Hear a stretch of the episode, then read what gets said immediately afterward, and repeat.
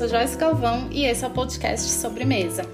Comigo hoje, Ana Bárbara Elias, jornalista e super fã da minha convidada especial. Tudo bom, Ana? Tudo bem, Joyce. Prazer estar com você aqui no podcast Sobremesa para a gente bater esse papo. E a minha convidada ilustre, que ilumina tudo por onde passa, Raiza Costa, conhecida como a Rainha da Cocada, dona do canal Dulce Delight, que também é produtora e autora do livro Confeitaria Escalafobética.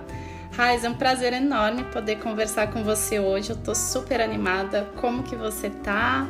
Tá tudo bem por aí? Ah, é o prazer é meu. Como é que eu vou dizer não a um podcast chamado Sobremesa? Tô aqui e absolutamente esperando essa sobremesa aí.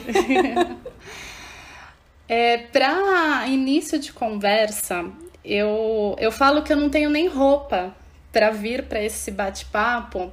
E quando eu falo roupa, eu quero dizer que você tem um estilo, Raiza, muito colorido, divertido, é, como eu disse, iluminado né? Basta acompanhar você tanto pelas redes sociais quanto pelo seu programa, a gente vê que você realmente passa muita luz para as pessoas, você é uma pessoa muito alegre e esse seu estilo combina perfeitamente com a sua personalidade, né? É, eu sempre vejo que algumas pessoas elas gostam de criar um personagem para interpretar, seja nas redes sociais ou na TV. E ao que me parece, você não criou esse personagem. Você é você inteirinha, em cores, abacaxis, peitos. E, e você foi construindo essa identidade, porque no início, assim, quando o seu primeiro vídeo no YouTube mostra uma Raiza é, com a cozinha branca, um pouco mais tímida. De onde nasceu tudo isso? Como essa Raiza, essa rainha da cocada foi surgindo?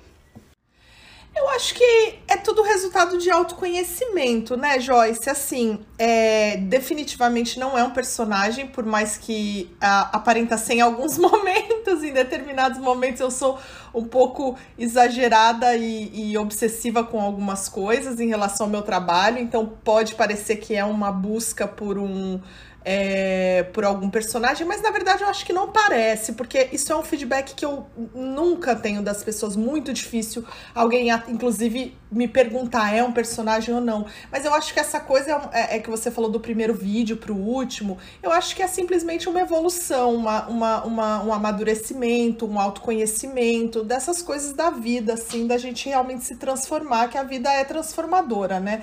Eu acho que tudo é, se tem uma coisa que para mim é, é, representa o viver é o transformar. Então, eu acho que você já identifica uh, aspectos da minha personalidade muito, muito claros ali nos primeiros vídeos. Mas é claro que eu não era não tinha tanta desenvoltura para câmera, é, eu ainda tinha, né, tinha muito que aprender em termos técnicos, é, e tudo isso com os anos foi melhorando e foi, foi criando essa versão condensada de mim. Que sou eu, mas claro que na TV é, é, a gente. A TV é uma coisa que ela, ela, é, ela torna muito mais. Uh, presente alguns, algumas nuances da nossa personalidade. Então, se a gente está numa conversa, por exemplo, e você fala uma coisa e eu faço uma careta, isso passa quase como desapercebido. Na TV, quando a câmera tá na sua cara e você faz uma careta, aquilo, aquilo vira exagerado, aquilo vira quase caricato. Então eu acho que às vezes essa coisa meio grandiosa de algumas coisas, tanto de personalidade quanto de cores, ao vivo não, não, não, não, não sei, eu penso que, que tem assim um, um tom um pouco abaixo, assim.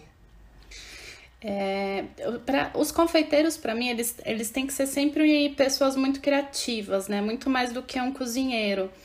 No sentido de que na maioria das vezes, um confeiteiro ele não tem um restaurante, ele vai precisar fazer a foto, vai precisar pensar no design, em como vender o produto, em como falar com o público, em como mostrar o valor desse produto, né? E alguns confeiteiros eles saem de profissões mais detalhistas, como arquitetura, design. E você, por exemplo, você tem toda essa arte, né? Você começou numa galeria de arte e aí migrou para confeitaria e você traz muito essa arte do cinema, uh, da fotografia. Da mesma maneira, né, que os confeiteiros eles precisam se virar nos 30 e também trazer essa, essa questão mais artística para os seus trabalhos para poder se destacar, né? Então a gente precisa fazer muita coisa além do doce. E, e por mais que, lendo um pouco a sua biografia em alguns locais, eu preciso fazer essa pergunta para ouvir de você, né? Quem nasceu primeiro? Foi o audiovisual? Foi a Raiza, a Raiza confeiteira? Ou o que, que veio aí nesse monte de, de coisas e de arte que você faz? Ah, definitivamente Raiza, é, Raiza Arte veio primeiro. Raiza Artista veio primeiro. Veio, veio é, de, muito pequena, inclusive. É, agora com a, com a série recente que eu, que eu lancei, o Fatias da Vida, que eu compartilhei é, com as pessoas lá no canal GNT, essa é um pouco da minha infância, você já nota esses traços da minha personalidade é, é, é de criação, de, de, de questionar, uma, uma personalidade muito questionadora, muito criativa. É, é, então, eu acho que a raiz artista nasceu primeiro, absolutamente, mas foi muito, muito em breve, poucos anos depois, que já começou a nascer raiz a confeiteira porque a minha casa era uma casa em que a minha mãe é toda voltada para alimentação uh, natural, alimentação orgânica, dieta balanceada, criança não come doce. E eu e meu pai somos dois formigões. A criança tem uma predileção pelo açúcar naturalmente, mesmo que a mãe não dê em excesso, mesmo que a mãe não dê por muitos anos de vida. Se a criança experimenta uma coisa doce, ela tem. Gente, eu amo aquele vídeo da menininha, de um bebê experimentando um sorvete pela hum. primeira vez. A hora que ela bota na boca, o olho dela quase explode um de, de, de fascinação fascinação, ela tem, ela, ela gera um fascínio por aquele, por aquele, do, por aquele sorvete. E eu acho que a criança tem essa predileção. Então, como a minha mãe não oferecia pra gente e, e meu pai já era um formigão e, e, eu também gostava muito de docinhos, eu tinha essa coisa do tipo, ah, minha mãe não faz, mas eu faço. Então, muito pequena, eu comecei a fazer coisas e, e sem orientação, né? Porque minha mãe não é nada da cozinha, detesta cozinhar, empreendedora, toda trabalha fora, sempre trabalhou. E, e eu fui tomando isso para mim, tomando para mim. Mas eu não enxergava isso como carreira. Para mim, minha carreira era muito voltada para arte. Tanto é que eu fiz artes visuais, tanto é que eu trabalhei em, em galeria de arte. E um dia eu falei: peraí, isso faz parte da minha vida, mas por que isso não? Era uma coisa tão intrínseca minha gostar de cozinhar e o ato de cozinhar que era eu, eu me levou muitos anos para eu entender que aquilo poderia ser minha profissão.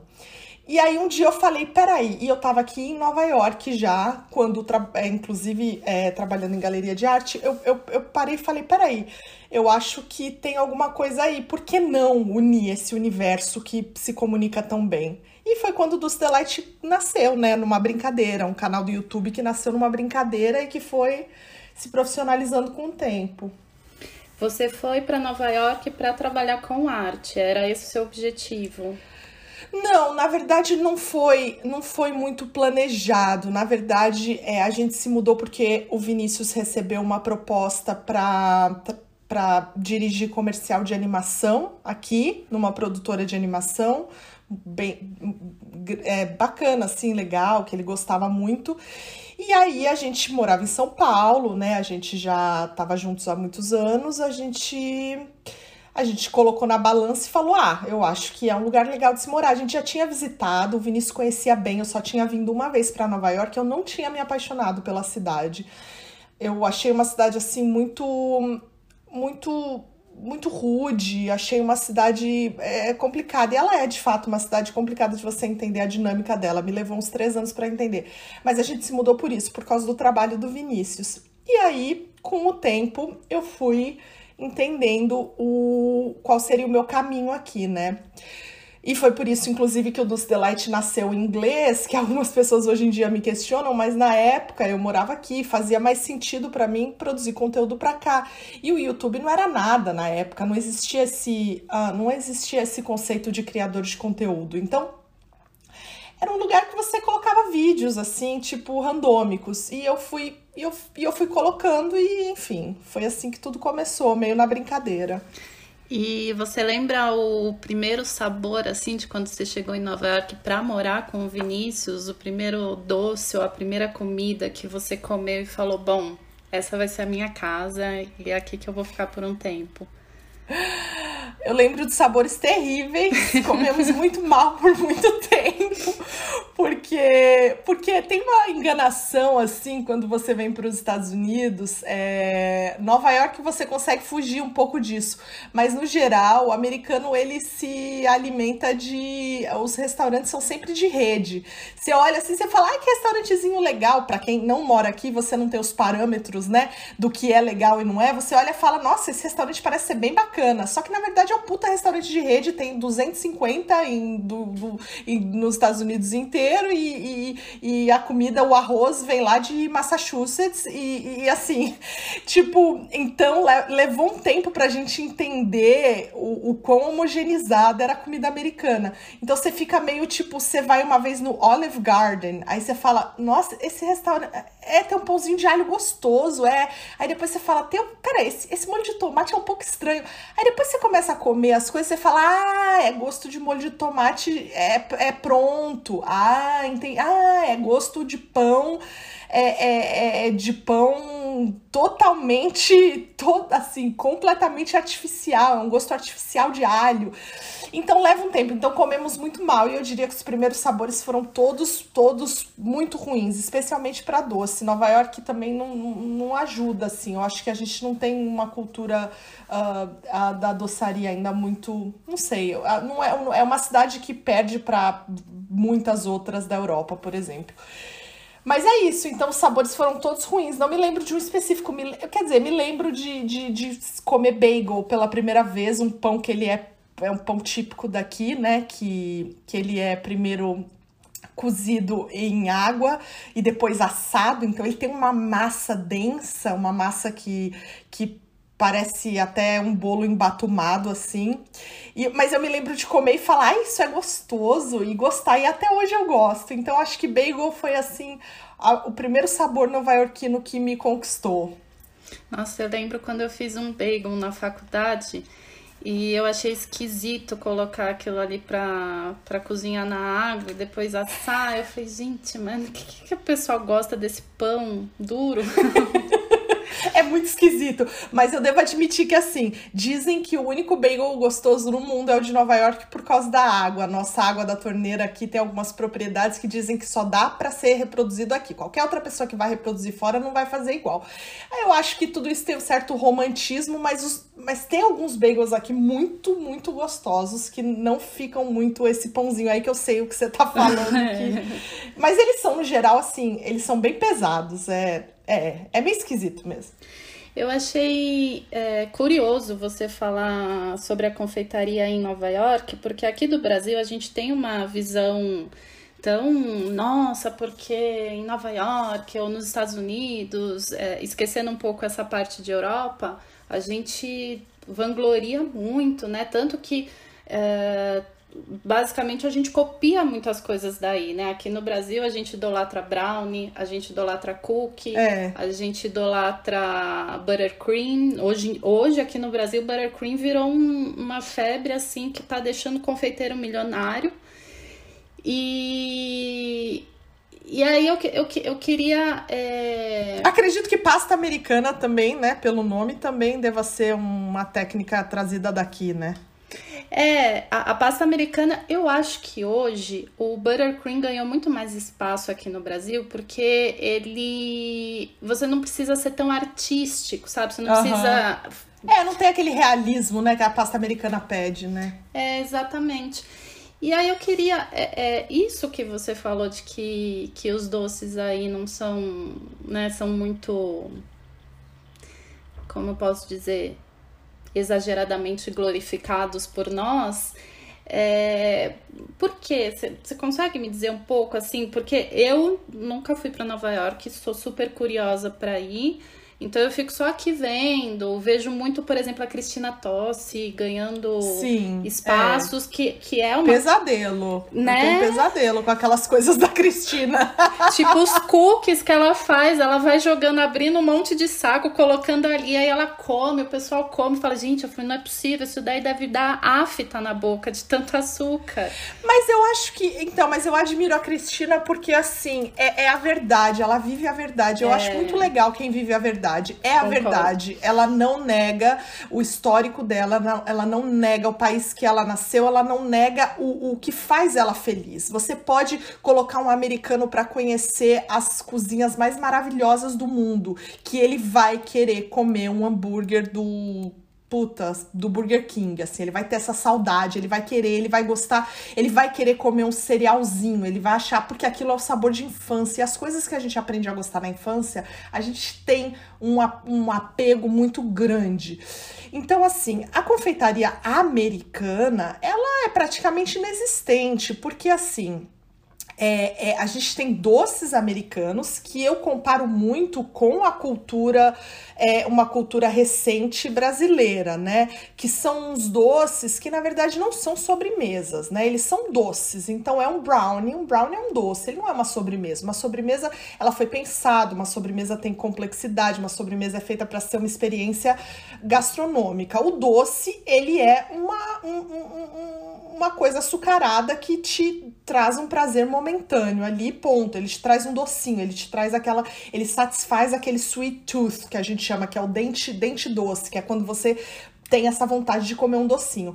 E os americanos, eles são práticos que são, eles são muito bons nesses, nesses doces práticos que se alinham muito com o pensamento ah, atual do que é confeitaria no Brasil, por exemplo. E eu acho que é por isso que é tão apelativo o brownie, que é um bolo facílimo, que ele fica embatumado, que ele é a cocção dele é praticamente errada e por isso que ele fica molhadinho e todo mundo adora. O cookie, que é um biscoito facílimo feito com praticamente os mesmos ingre- ingredientes que você faz um brownie e que você coloca no forno e vira um biscoitão gostoso que te satisfaz, extremamente doce, mas que todo mundo ama, é confortante.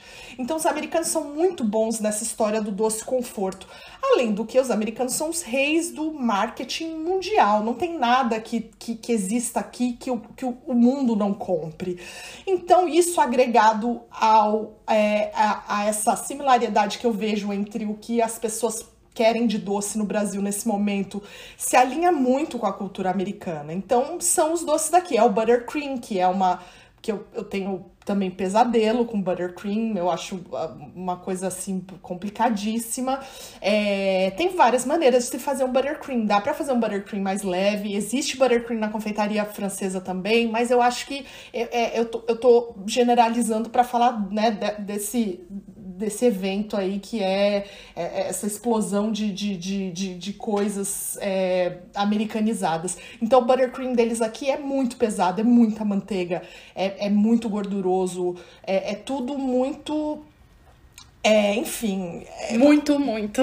é muito, muito, entendeu? E é muito simples também, e é tudo muito simples. Então, é, a- acaba virando, né, Joyce, assim, é apelativo, né? É apelativo. Eu mesma adoro um biscoitão de chocolate, eu adoro um cookie, acho uma delícia. É, eu nunca caí pro lado cupcake, eu nunca fiz um cupcake na minha vida, então essa essa tem algumas tendências. Eu costumo dizer que na minha lápide pode estar escrito assim: é, é, algumas tendências nunca aderiu. O meu, o meu, o, o meu histórico é limpo, entendeu? O meu histórico é limpo. Pode ir lá Meu fuçar. passado não Não- me condena. não, no meu, no meu histórico nunca teve bolo de caneca, nunca terás bolo vulcão, no meu histórico nunca teve um Maravilha. cupcake, meu histórico nunca terá um cake pop, tem Ai, no meu já daí. teve. Cake Pop já teve. Ah. Tá tudo bem, tá tudo bem. Eu tô falando do meu histórico. A sua lápide você escreve o que você quiser. Raíza, é, pegando o gancho que você falou aí de bolo vulcão, bolos com caldos correndo exageradamente, excesso de produtos superprocessados que algumas pessoas usam, você acha, por exemplo, que a confeitaria ela, ela precisa chamar atenção para ser notada? Ela precisa ser exagerada? Olha, tudo que é exagerado vai chamar atenção, definitivamente. Isso não tem como a gente ir contra. Mas eu acho que o chamar atenção tem tantas maneiras de chamar atenção. A gente pode chamar atenção com uma foto bonita, a gente pode chamar atenção com um ingrediente maravilhoso, a gente pode chamar atenção com alguma dramatização que a gente faz da apresentação e não necessariamente do sabor, do. do é, não precisa haver esse exagero de, de calda, por exemplo. Um bolo bonito vai ser um bolo bonito, não necessariamente ele precisa ter três vezes mais calda do que bolo. Mas a gente vive num mundo visual e cada vez mais visual, então tem certas coisas que causam um impacto é, é, né, assim, de, é rápido esse impacto. E, e, então eu acho que sim, que tudo que é exagerado vai chamar mais atenção, mas não existe só esse caminho, definitivamente não. Eu sou a prova disso, eu acho. É por que que você acha? Porque eu acho que o, o é não dá pra gente lutar contra esse universo visual que dominou e domina as nossas vidas. Acabou. Porém, é, como eu disse, a gente consegue abordar um, a confeitaria de diferentes ângulos. Então, esse exagerado pode ser o exagerado pelo, por exemplo, aquelas pessoas que são aficionadas por ingredientes raros. Então, tem o exagero do, do, do quão especial aquele ingrediente é. Ou pode existir o exagero do quão, uh, do, do quão aquela foto consegue transpor a sensação do comer, né? Aquela, aquela aquele creme de chocolate que tá todo com aquela textura que você sente vontade de comer. Você pode ser exagerado. Assim, tem diferentes maneiras de se exagerar que não necessariamente seja tornando todos os doces a mesma coisa, um ploft, um ploft de chocolate, um ploft de leite condensado. Eu detesto monotonia em qualquer coisa na minha vida. Eu sou do tipo que vou para o trabalho cada dia por uma rua, porque eu detesto andar na mesma rua todo dia. A rotina não faz parte da minha vida. Então, monotonia na minha mesa não existe. Então, eu detesto ficar vendo todo mundo fazer a mesma coisa. E, sinceramente, poderia ser o que for, mesmo que fosse uma coisa que eu acho muito bacana. Se você vê tudo o tempo todo saindo igual, aquilo me causa uma ojeriza. Eu detesto ver que ninguém tá pensando fora daquilo, nem que seja para fazer pior ou melhor, sabe? Eu acho muito importante essa, essa homogeneização de, de, de, de pensamento, me incomoda muito, muito, muito. Aliás, isso é, é algo que, que alguns profissionais eles sempre vêm me, me, me perguntar, Joyce, como eu faço diferente? Porque é, todo mundo faz bolo agora com buttercream e flor natural e eu quero fazer diferente. Aí você entra no perfil da pessoa, a pessoa tá fazendo a mesma coisa e pedindo para ser diferente, mas ela não se arrisca, né? Ela, não sei, agora na pandemia ficou a onda do cookie. Então todo mundo fez live de cookie todo mundo tá vendendo e-book de cookie e dando a vídeo aula de cookie. e, e, aí tá todo mundo fazendo cookie. Agora entrou na onda aí, até esses chefs europeus estão fazendo cookie estilo americano, só que não tem o formato de cookie, né? Porque eles assam dentro de um aro, tasca uma cobertura no cookie e transformaram totalmente cookie. É, e todo mundo tá querendo fazer igual, esse mesmo cookie. Então, é, é, é, você que é zero monótona, você trouxe uma linguagem para a confeitaria muito diferente, muito. Uh, bom, não tem outra palavra para falar, artística mesmo, né? Muito bem pensada. É, como né? Eu sempre falo para as pessoas, cara, procura a tua verdade, tua essência, conta a tua história. Mas a sua história ela vai ser igual a, a, a do teu vizinho se você ficar olhando só pro seu vizinho, né? É. Como é, inspirar as pessoas, como trazer um pouco de outras áreas essa inspiração? Como que você faz isso, né? Olha, é uma pergunta boa porque é, porque assim, Joyce, eu não busco inspiração dentro da minha área, nunca busquei. Inclusive, para mim a pergunta mais difícil de responder é: que chefe que te inspira? Veja bem, não é porque eu não aprecio os chefes e o trabalho dos chefes que, que eu quero dar meu dinheiro para eles, que eu vou nos restaurantes e quero pagar a conta e não aceito não pagar. E eu quero, eu quero é, apreciar o trabalho dos chefes, mas isso não significa que eles tenham o trabalho deles, tenha um impacto na minha vida positiva. Claro que tem, mas eles não é, é, as minhas inspirações não são do universo da gastronomia. E uma vez é, eu dei uma palestra muito legal no Pixel Show lá em São Paulo, em que a palestra toda eu, eu tentei trazer. É, é, explicar algumas técnicas que eu uso para realmente é, encontrar sua essência e principalmente conseguir buscar referência que não necessariamente seja dentro da sua área, porque se você faz isso, Joyce, você reproduz o trabalho dos outros. Não tem como. Tipo assim, se a minha referência vai ser uma uma chefe confeiteira que trabalha com mídias, meu, eu vou reproduzir o trabalho dela. Porque assim, como é que a minha inspiração é uma coisa que faz o que eu faço na mídia que eu faço, na área que eu faço, é impossível você desassociar, eu acho. Então, para mim, as inspirações vêm do universo da arquitetura, da pintura, da escultura, da gravura. Minha inspiração vem de música, minha inspiração vem de filme, minha inspiração vem de história de vida, como foi essa minha última temporada para o GNT, que eu assisti os meus vídeos durante a pandemia e falei, peraí, isso daqui me lembra bombolone com creme de limão. Por quê? Porque é frito, porque minha mãe frita no sol e as coisas vão vindo de maneira muito, muito abstrata na minha cabeça. Essa é a única maneira que existe de criar e se inspirar? Claro que não, mas é a maneira que eu encontro de, de, de, de criar e de me inspirar. Eu me inspiro em histórias da minha vida, eu, eu, me inspiro em situações ridículas que eu já passei, eu me inspiro em. em, em eu tenho senso de humor, então para mim o humor é muito importante. Se eu puder. Se eu, é, eu crio às vezes doce pensando no nome que ele vai ter, como por exemplo, uma vez eu criei o perareca, porque era um doce de pera que eu queria que tivesse formato de uma perereca. E o, e o, GNT, e o GNT me censurou. Foi a única, a única receita que eu fui censurada no canal até hoje. Então, assim, e aí você fala, ah, mas peraí, é porque você você queria fazer. Não, peraí, eu, essa ideia em específico foi por causa disso que eu criei. E aí eu criei um doce, uma massa folhada, fui buscar uma pera na fazenda de pera orgânica. E, mas sim, a ideia veio dessa ideia cretina que foi do trocadilho da perareca. Então, assim, eu fico. Eu, eu, eu, eu, eu gosto de estimular nas pessoas essa. Cara, essa liberdade para ela encontrar nela o que quer que ela queira criar para o mundo, assim, a resposta tá com ela. Então, essa coisa da inspiração me incomoda muito, porque eu acho que você é, deve passar pelas mesmas coisas que eu já passei na minha vida, que tipo, e passo ainda até hoje, que é às vezes você vê gente reproduzindo seu trabalho, você olha e fala, putz, mas peraí, isso daqui tá meio parecido, né? Nossa, mas isso daqui também, pô, mas esse negócio aqui tá meio parecido com o meu, né? Mas assim, a pessoa não se encontrou e tá tudo bem, mas eu gosto muito de estimular essa, essa liberdade poética que todo mundo tem direito. E é por isso que eu sempre digo: nenhuma das suas ideias são idiotas. Eu repito isso sempre nas minhas palestras, porque assim, a pessoa às vezes fica, ai, mas ninguém fez, mas que legal. Se ninguém fez, não é porque a sua ideia é idiota, é porque a sua ideia é a sua essência, cara. Vai, vai e faz. É, e Raíza, dentro dessa questão que você falou de ser divertido, de ser original, de ser criativo, eu lembro, eu não sei exatamente que episódio foi do seu programa lá do canal do YouTube, mas você entrou numa banheira e descobriu de chocolate.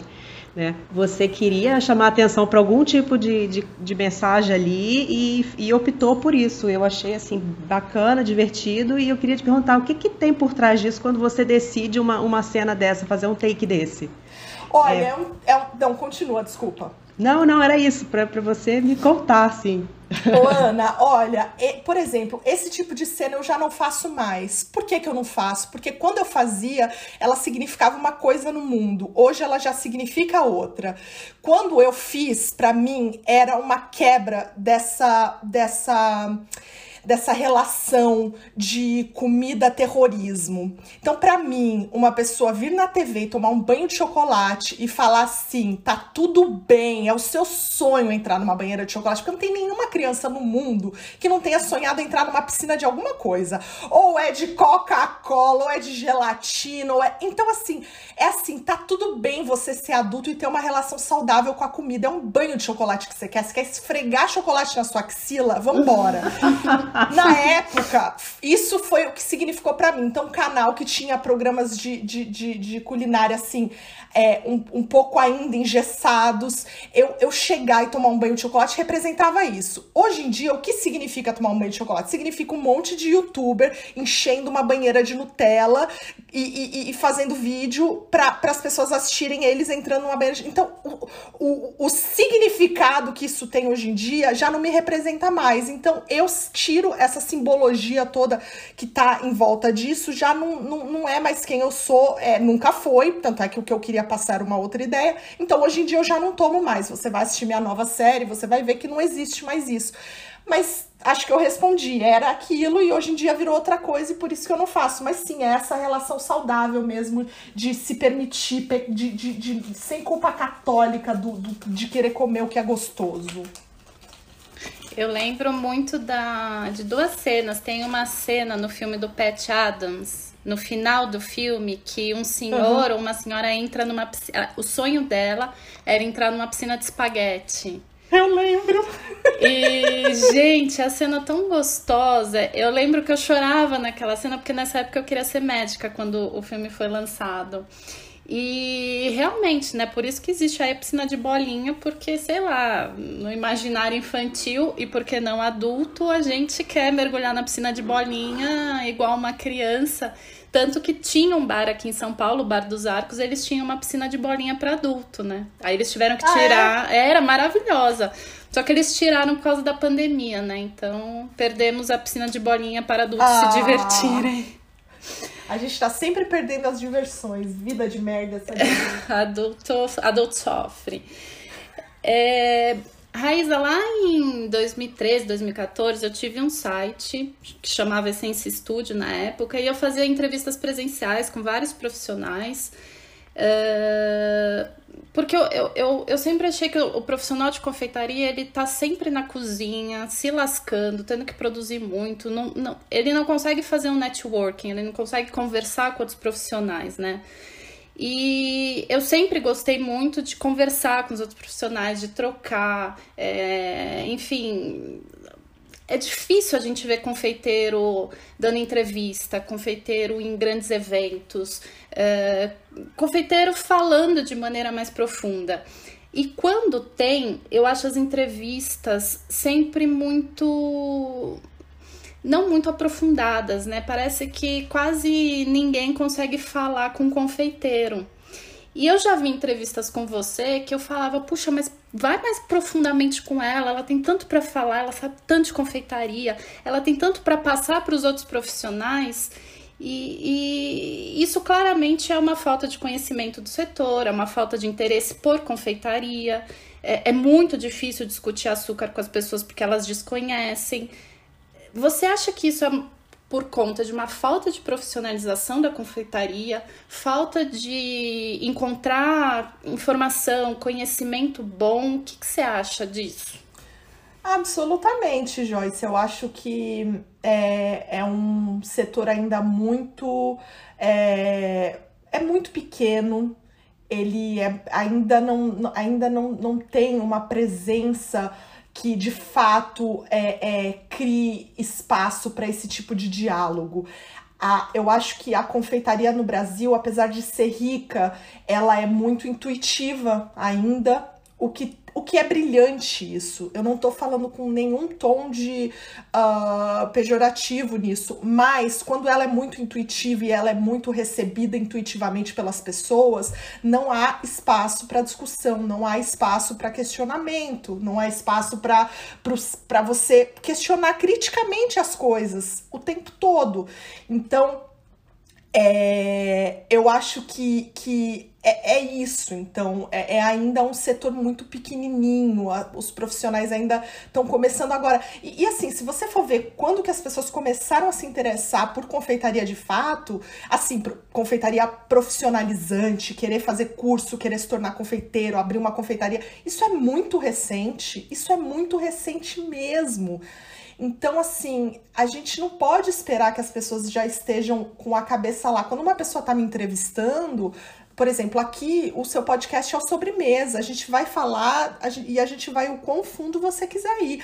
Mas a pessoa que tá me entrevistando de uma revista de moda ou de uma revista de tal, ela tá também fazendo um trabalho super bacana que é disseminar a confeitaria de alguma maneira, mas ela não vai se aprofundar nessa pergunta. Se ela pode perguntar onde eu compro as minhas roupas coloridas, se ela pode perguntar quais são meus restaurantes favoritos em Nova York, porque ela não é do setor. Então é a, a gente precisa se fortalecer. Por isso que eu acho que por isso que eu tô aqui hoje, por isso que eu acredito nessa união dos confeiteiros, por isso que eu acredito nessa união da, da, das pessoas da área, porque é assim que a gente vai criar a revista que só fala disso, o podcast que só fala disso, o programa de televisão que só fala disso.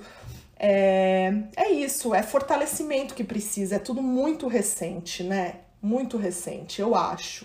O que, que você acha? Você enxerga como a confeitaria no Brasil como uma coisa muito antiga ou você concorda quando eu digo que ela é, é muito ela é antiga intuitivamente, né? Mas, mas profissionalmente ela é muito recente. Ela, eu, eu sempre uma das minhas batalhas sempre foi essa essa questão de que os confeiteiros estão todos desunidos, todos brigando entre si, todos querendo saber mais que os outros e ninguém se conversa justamente porque a gente não sabe para onde estamos indo. A gente não, não, não, não se sente pertencendo à confeitaria, a gente não sabe o que é confeitaria, é, não sabemos o que é confeitaria no Brasil, não sabemos o que é doçaria. E, e mesmo esses doces que fizeram surgir uma doçaria no Brasil, que está desenvolvendo aí uma confeitaria, a gente desconhece. Uh, não só pelo fato de ser um conhecimento empírico, mas também porque a gente, enfim, aonde a confeitaria tenta acontecer realmente é numa cidade grande, é, nos grandes centros urbanos, né? E a gente está distante daquela realidade que foi o doce há 40 anos atrás, né? Então estamos todos perdidos. E justamente por isso que conversar com você aqui hoje nesse podcast é, mostrar para as pessoas que, que existe uh, uma necessidade grande de que todos se conversem e troquem, eu acho extremamente necessário. É, eu tenho, tenho um evento que esse ano ia ser a quinta edição dele, mas não aconteceu por conta do, da pandemia, que é o Compartir. Então, nesse evento, eu coloco todo mundo ali, sem palco, sem nada, profissionais palestrando e público, tudo, todo mundo junto e misturado, uh, eh, para trocar. Então eu chamo diversos profissionais, antropólogo, químico, historiador, contador de história, sei lá, é, pessoa, designer, arquiteto, quem faz moda, para conversar. Não necessariamente só sobre confeitaria, mas para tentar abrir a cabeça das pessoas. E realmente é, é um dos, dos objetivos do Compartilhar é colocar todo mundo no mesmo patamar. Até ano passado foi muito junto, né? Se fosse esse ano, ia. Tava todo mundo colado. Mas eu super concordo com você e acho que, que é mais já do que urgente que a gente troque mais para enfim, para se identificar, para começar a ter essa sensação de pertencimento, né, do que é Isso. nosso. É, e também, Joyce, eu acho que precisa haver uma. A gente precisa ser mais generoso com a informação, sabe?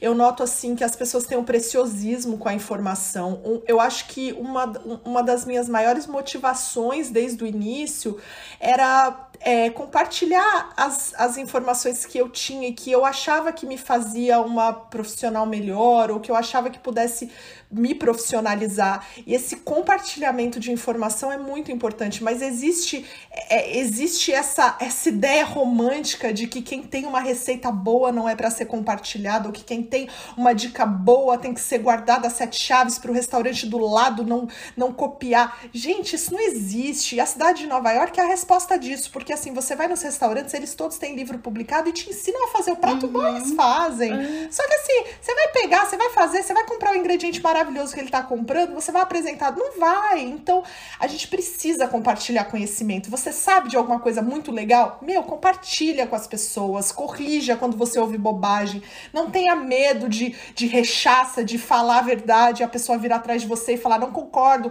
Como quando eu vou comer em restaurante, não importa de que chefe que foi, me servem um. A cara de pau de me servir um doce de leite cozido numa lata de leite condensado.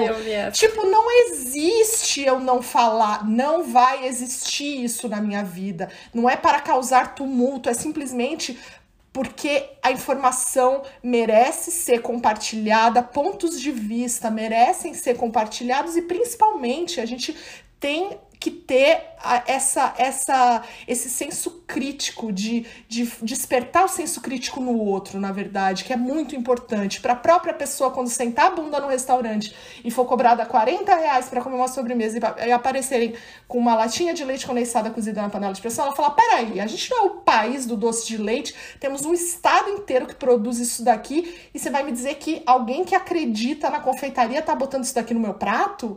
Esse senso crítico é essencial. Então, eu acho que tem que ter líderes assim meio destemidos, sabe? Eu não acho que eu seja essa pessoa, eu acho que tem gente que faz um trabalho muito melhor do que o meu.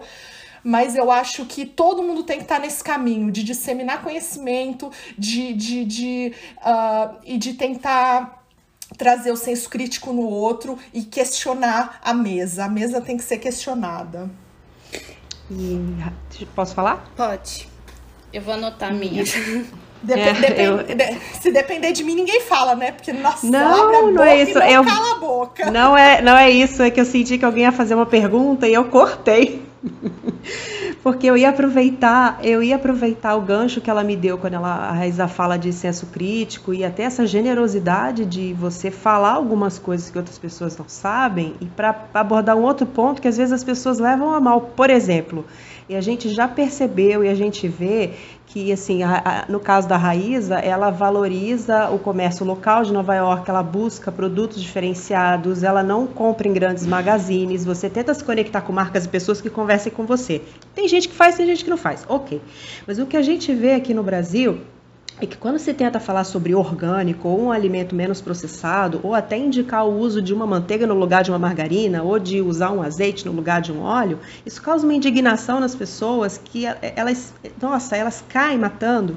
E alguns até rotulam quem disse isso como uma pessoa que está fazendo uma escolha elitista, sabe? É, então eu queria saber, é, eu queria saber de você, como é que você lida com isso? assim, você se sente, se você fala uma coisa ou dá uma dica, é, você sente isso e mais, é como conversar com esse público sem que eles se sintam excluídos, acharem, ah, é pobre de mim, eu sou uma minoria, eu sou pobrinho, eu não consigo ter o ingrediente tão, tão top, tão nobre, então eu não sou confeiteiro, eu, tô, é. eu, eu me sinto excluído. É assim. Cara, é, é essa, é, é, incrível. Essa discussão daria um podcast só dedicado a, a ela, porque é um assunto muito complexo. Ele é muito complexo num país que eu moro, como os Estados Unidos, e ele é muito, muito mais complexo quando você está falando de um país com a desigualdade é, do tamanho que é no Brasil. Então, é assim: primeiro, eu acho que. Com, trazendo o que eu acabei de falar, conhecimento nunca é demais. Então, para vo você saber não faz com que você. Uh, eu não tô te ofendendo em te dizer que, o, do que é composto uma margarina, do que é composto uma manteiga e por que, que eu vou escolher a manteiga. Isso não é ofensa. O que acontece é que a maneira como as mídias e a, as mídias no geral e as grandes mídias se posicionam hoje em dia faz com que, quando você tem um discurso que você é, é, que você compartilha informação, a pessoa, se ela não se identifica naquele grupo que você tá, tá é, dentro daquele grupo que, que pode ter acesso àquilo que você está dizendo, ela se sente excluída. E sim, de uma certa maneira, essa pessoa é excluída. Porque uma pessoa que vai no mercado e não pode ter acesso, não pode comprar é, uma manteiga que vai custar muito mais do que uma margarina, eu tô dizendo para ela que ela tá errada, mas ela não tem solução. Então, assim, é, é uma discussão muito complexa, muito problemática, porém, eu nunca vou deixar de compartilhar uma informação pensando que, ah, mas a maioria não pode, porque eu acredito que o poder de mudança está na mão do consumidor e ele não sabe que ele tem o poder. O poder está na mão dele, porque uma vez que ele exige certas condutas do mercado, o mercado muda, o mercado se transforma. Então, é, eu, eu tento fazer, eu acho que sim, eu recebo várias vezes, principalmente no YouTube, nas, no, no Instagram não, mas no YouTube eu recebo muita gente falando, ai Raíza, como assim? Você acha que eu posso comprar manteiga? Você acha que eu posso. Esses dias eu fui falar de óleos vegetais processados, refinados, e a pessoa falou: Você tá louca? Você acha que eu posso cozinhar todo dia arroz com azeite? Peraí, mas você não poder cozinhar faz com que você não queira saber do que é feito o óleo que você cozinha? Então, assim, é, a, a, a, informação ela não pode, ela não pode ser censurada, porque a gente está falando, gente, se a gente for pensar em censurar informação, o, pai, o Brasil é um país que metade da população não tem acesso a, sanidade, a, a, a saneamento básico. Então eu vou falar para quem? Eu não vou poder falar para ninguém. Então eu acho assim que a gente tem que ter essa consciência de que a gente está falando com um país em que as pessoas não têm acesso ao tipo de ingrediente que você está usando, mas ao mesmo tempo, eu acho que a fala, ela não é elitista quando ela é compartilhada com generosidade e com o intuito de disseminar informação. É isso que eu faço. Eu não chego e falo, ah, você. Eu falo, gente, isso é bacana, isso é tão legal, poxa, faz isso. Se você tiver um amigo que tem uma fazendinha, pega um leite, separa o creme de leite, olha que ingrediente especial. Eu tento demonstrar para as pessoas que o mais especial é aquilo vindo da terra e, e, e, e, isso é uma coisa que não.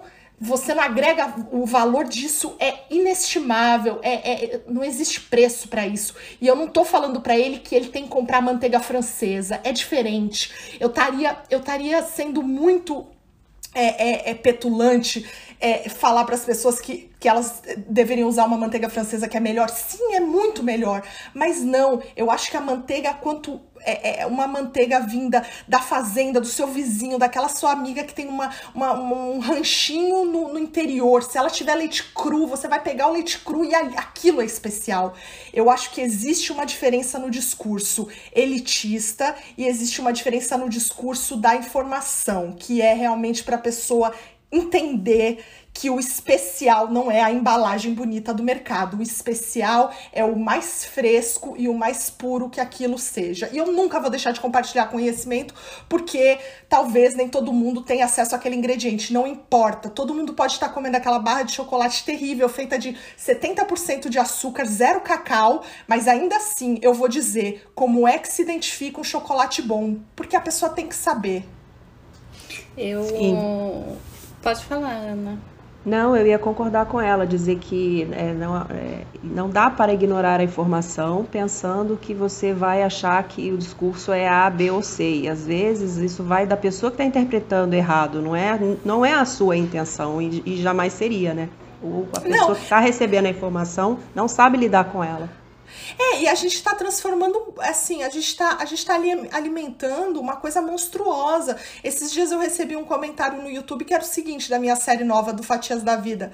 Foi um comentário esporádico, admito, porque foi uma série muito bem recebida, mas uma pessoa falou assim: Ah, Raíza, você fica falando da infância nos anos 80 como se todo mundo tivesse tido uma infância como você teve. Mas peraí, eu não posso contar a minha história porque nem todo mundo teve a minha história. Eu tenho o direito de contar a minha história, eu tenho o dever de contar minha história se eu acho que aquilo cabe dentro do meu trabalho. E, e, e as pessoas podem se identificar ou não. O que eu acho que é de muito mau gosto e vulgar é você sempre cair para esse lado da ostentação. Eu acho de uma vulgaridade tremenda. Tudo, qualquer coisa. Seja para falar que o chocolate que você usa custa 100 reais, ou seja para mostrar a lâmpada da sua casa ou a roupa que você está vestindo. Se cai para esse lado da ostentação, eu acho vulgar. Mas quando cai para o lado da informação, é, isso é ressignificado. E eu sempre vou cair para esse lado do conhecimento e da cultura. Você sabe que eu também coloco muita. As pessoas elas enxergam isso como polêmica. Eu, eu faço algumas colocações e às vezes eu recebo umas mensagens um pouco mal educadas. É... Às vezes eu falo, ó, oh, gente, sei lá, é... tá tendo aqui uma crise de bolo tsunami. Aí eu fiz a minha colocação em relação a esse bolo e aí algumas pessoas voltaram para mim falando, Joyce, Quando você fala disso, você me diminui como profissional porque eu faço esse bolo e eu ganho muito dinheiro. E eu preciso ganhar esse dinheiro porque eu preciso pagar as minhas contas. E aí eu sempre falo para essa pessoa, eu falo, olha, não sou eu que estou diminuindo você como profissional. Você já tem esse pensamento dentro de você porque possivelmente você refletiu sobre o que você está fazendo profissionalmente, você não se sentiu satisfeita e aí você está jogando em mim algo, né, que você já sente. Então, é, é, é muito aquela coisa, o comunicar na rede social ou comunicar para uma pessoa que você desconhece o que ela vive é muito complicado, porque ao mesmo tempo que ela te julga, ela não interpreta que basicamente o que você está passando para ela é conhecimento. Que aquela informação ela pode fazer o que ela quiser, ela pode jogar Isso. fora ou ela pode parar, refletir, pensar, falar não, é realmente eu acho que eu preciso rever aqui meu excesso de Nutella, meu excesso de leite em pó, meu excesso de coisas excessivas, exageradas e, e, e que não fazem bem nem para mim, nem para o meu cliente e nem para o mundo.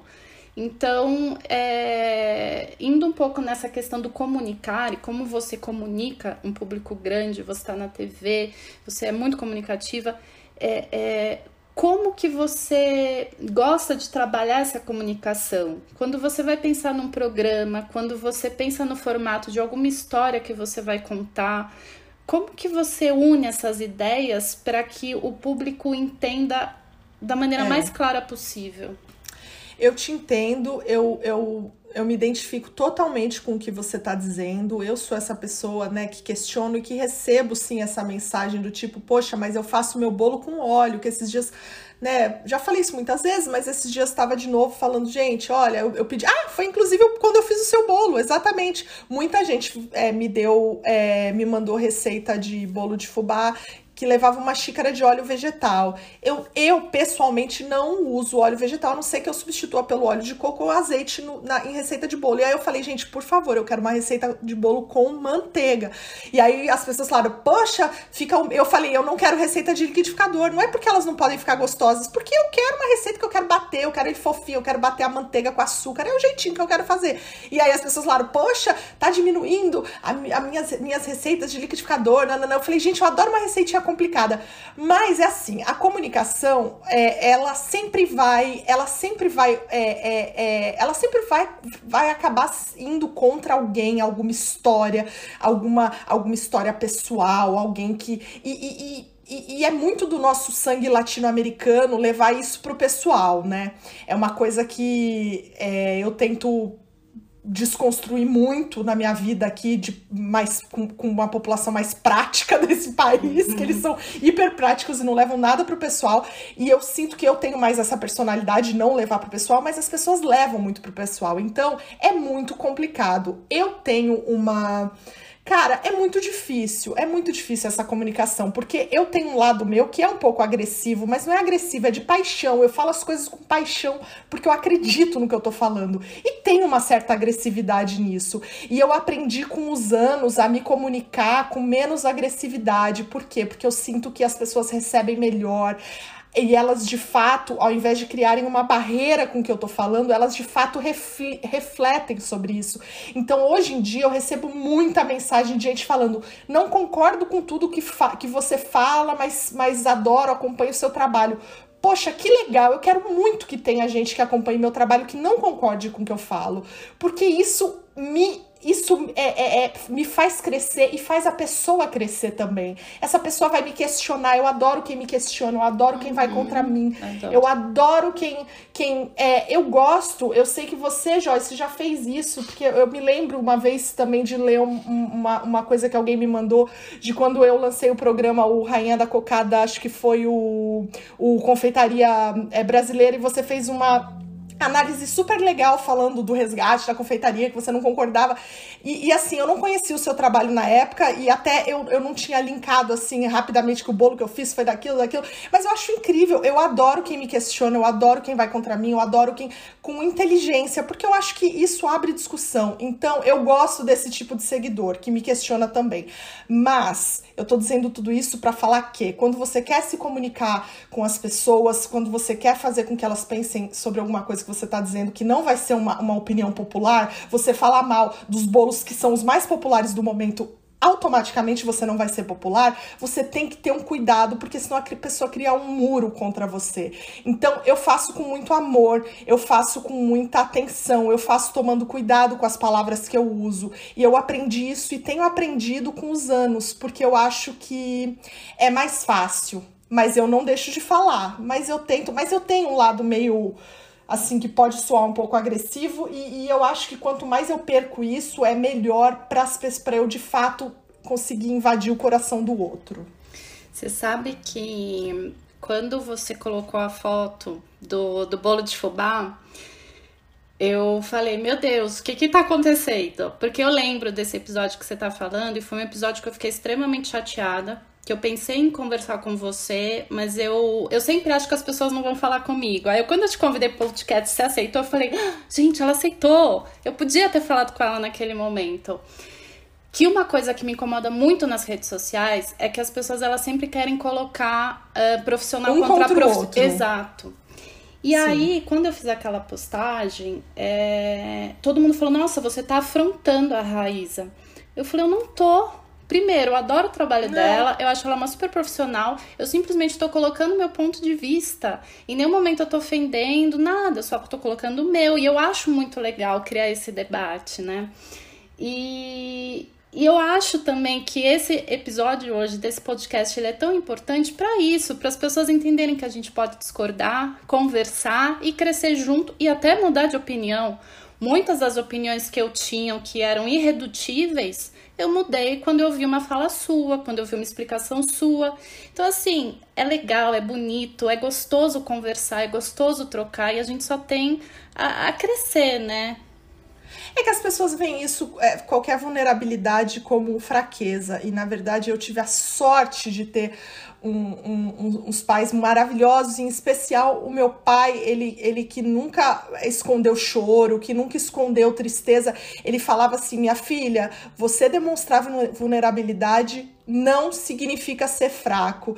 E isso é de uma grandeza sem tamanho, é uma das maiores lições que eu vou levar para sempre do meu pai. Então, eu acho que assim, a gente olhar e falar: "Opa, peraí, mudei de opinião". É uma vulnerabilidade, é muito difícil as pessoas fazerem. Ou você falar: "Não, eu acho que, sabe, é o diálogo, ele é uma coisa que ele precisa existir se a gente de fato acreditar é, é, acreditar na confeitaria, esse diálogo tem que existir. E nunca eu vou concordar com todos os chefes, e eu nunca vou concordar com todo mundo, e a gente vai ter um monte de opinião distinta, e não tem problema, isso não significa que a nossa conversa não vai ser, é, é sabe, é, maravilhosa e rica e, e enriquecedora para nós e, e para os outros que vão ouvir. Exatamente, todo mundo tem a ganhar. É, a gente falou muito aqui sobre confeitaria, fal falamos sobre diversas coisas, mas o que eu sempre é, me atrai muito em você é justamente essa esse, essa explosão de, de, de inspiração, de, de, de, enfim, dá vontade de sentar com você comer uma feijoada feita por você, que você já falou que você faz a melhor feijoada. ah, eu também não sou modesta. Eu falei a melhor, eu acho que é a melhor, mas sei lá, deve, assim, é, é, eu acho que a melhor é aqui dentro de casa. Saiu de casa, tem melhores. e, e eu não sei, sabe a vontade de, de fuçar na sua estante, fuçar nos seus dias? Discos é, e, e, se inspirar junto com você. Então, eu queria que você indicasse, não sei, um livro, um filme, um artista, uma música, porque você sempre traz muita brasilidade para o seu programa, também através da música. E eu sempre gosto ah, de fazer essa pergunta. Ai, nossa, eu, eu respiro música, né? Então tem é, naquela parte da, de inspiração que você ficou falando, tem doces que eu crio pensando em uma música. Olha que loucura, uma, uma música de amor, um jazz antigo, e eu tô pensando num doce que eu vou criar para aquela música. É, não, tão, é difícil às vezes as pessoas fazerem essa conexão, mas na minha cabeça ela faz sentido porque a música me toca. Então eu acho que. Ai, eu puta, música é, é um negócio assim para mim é, é, difícil falar porque é um, me, me tira sentimentos assim que acho que nenhuma outra arte consegue me tirar. Uh, eu, eu, eu sou fã de música brasileira. Eu acho que, assim como a culinária brasileira é das coisas que gente, mais motivo de orgulho que a gente tem que ter do Brasil. Eu acho que os músicos brasileiros são, assim, maravilhosos, incríveis, criativos, foda. E eu ouço muito, eu ouço muita coisa nova. É, eu tenho ouvido é, todos esses artistas assim mais jovens que é, já falei dessa banda chama Jingle Bells que eu adoro tenho ouvido muito ultimamente. Eu tenho ouvido também aquele cara que chama Rubel Rubel. Ai, adoro. Adoro então, ele é incrível. É. E, e, e, e eu, eu, vejo às vezes as pessoas falando, ah, hoje em dia não tem música. Não, peraí, não tem música mainstream. Você não vai ouvir no rádio do lado da Lady Gaga uma música brasileira de um jovem artista. Mas, cara, procura que tem.